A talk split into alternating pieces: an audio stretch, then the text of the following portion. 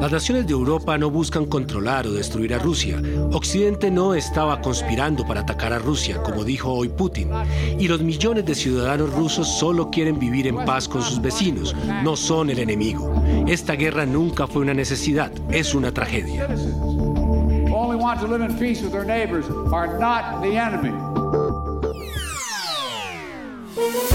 Hola, bienvenidos. Es martes 21 de febrero y estas son cinco de nuestras noticias del día en NTN 24.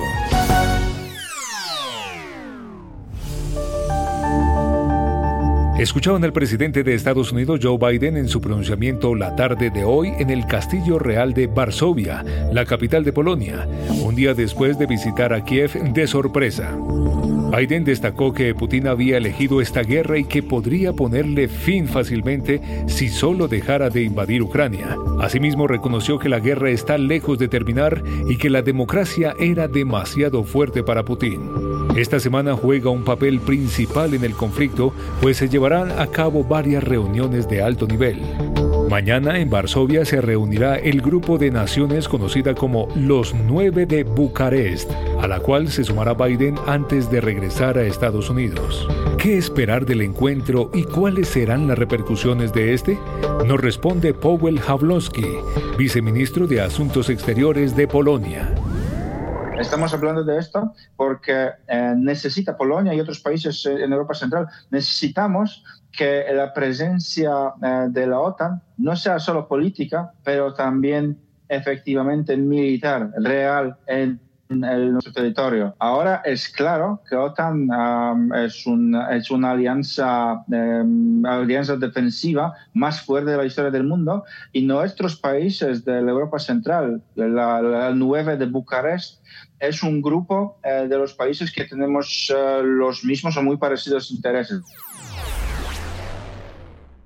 Can you remember a time when you thought someone you disagreed with might actually be right? In the new podcast, You Might Be Right, former Tennessee governors Bill Haslam and Phil Bredesen pose that question to guests like Paul Ryan, Al Gore, and Judy Woodruff. Come for the stories, stay for the substance and expert insights into some of the most challenging issues facing the country, including affordable housing, crime, and education. Listen to You Might Be Right a new podcast from the Baker School at the University of Tennessee, available wherever you get your podcasts.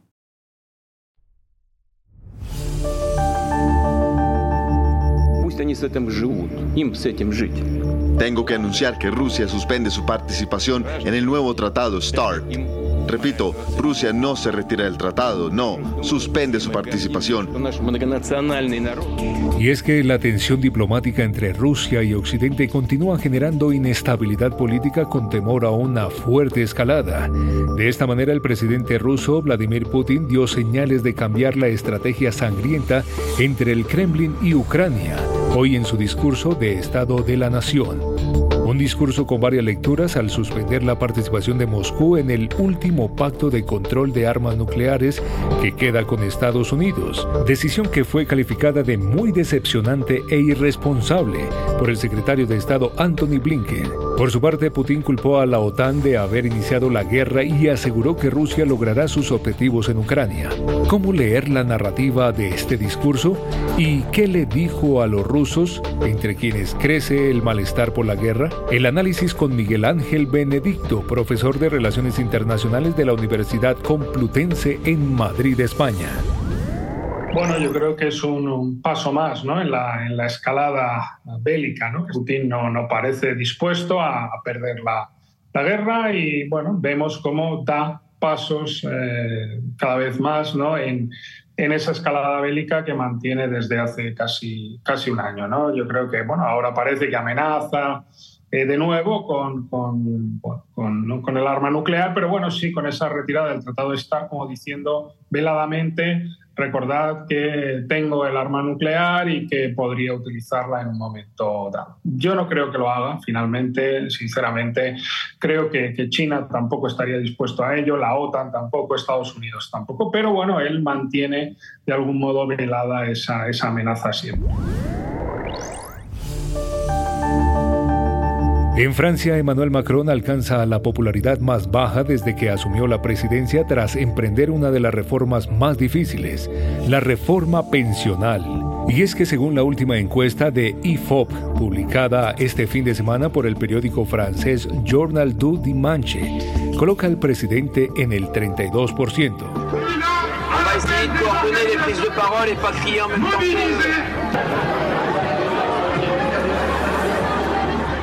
Recordemos que cientos de personas han salido a las calles pese a la inconformidad de dicha reforma. Partidos opositores y ciudadanos se encuentran molestos por su gestión. ¿En qué puede terminar esa baja popularidad? Nos responde Sara Canals, corresponsal de la cadena SER hay una clara falta de consenso que resulta pues, en, una, en una creciente crispación. Entonces, yo, tal y como lo veo, es, eh, bueno, las posibles soluciones ahora mismo son un desastre, ¿no? Una derrota parlamentaria sería catastrófica para Macron y para su legado, como, como comentábamos. Y por otro lado, pasar una ley por decreto es algo que puede hacer el presidente Macron eh, excepcionalmente, enfadaría muchísimo a los franceses si se multiplicarían eh, las protestas en la calle, lo cual sería un grave problema para, para su popularidad y para Francia y para la inestabilidad, evidentemente, de, del país. Can you remember a time when you thought someone you disagreed with might actually be right? In the new podcast, You Might Be Right, former Tennessee governors Bill Haslam and Phil Bredesen pose that question to guests like Paul Ryan, Al Gore, and Judy Woodruff. Come for the stories, stay for the substance and expert insights into some of the most challenging issues facing the country, including affordable housing, crime, and education. Listen to You Might Be Right a new podcast from the Baker School at the University of Tennessee, available wherever you get your podcasts.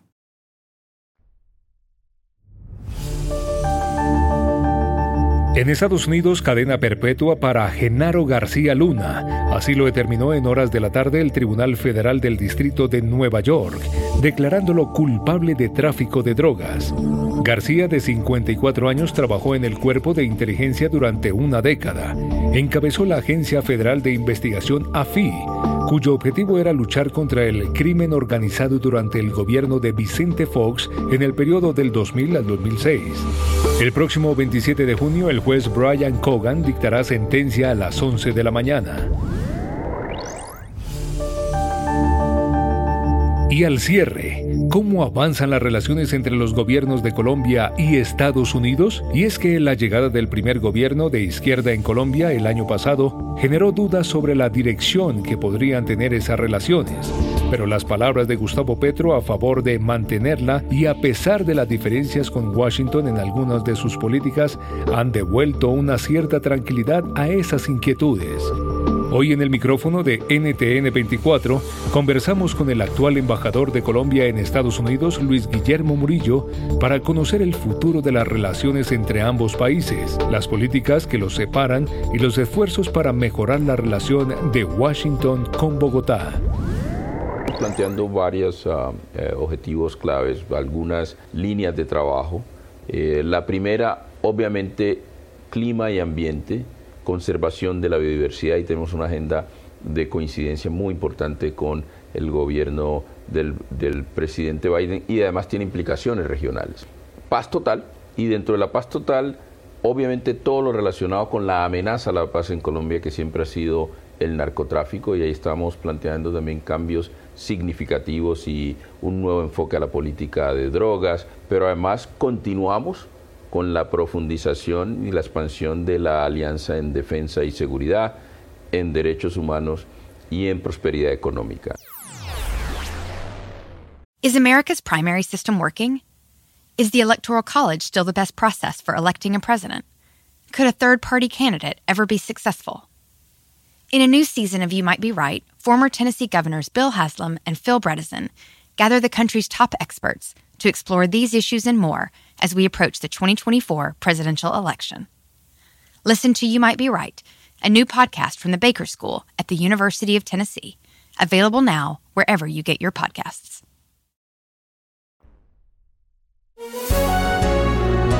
Si te gustó este podcast, puedes buscar más de nuestro contenido en nuestra página web www.ntn24.com en el podcast de NTN24. Te informamos y te acompañamos.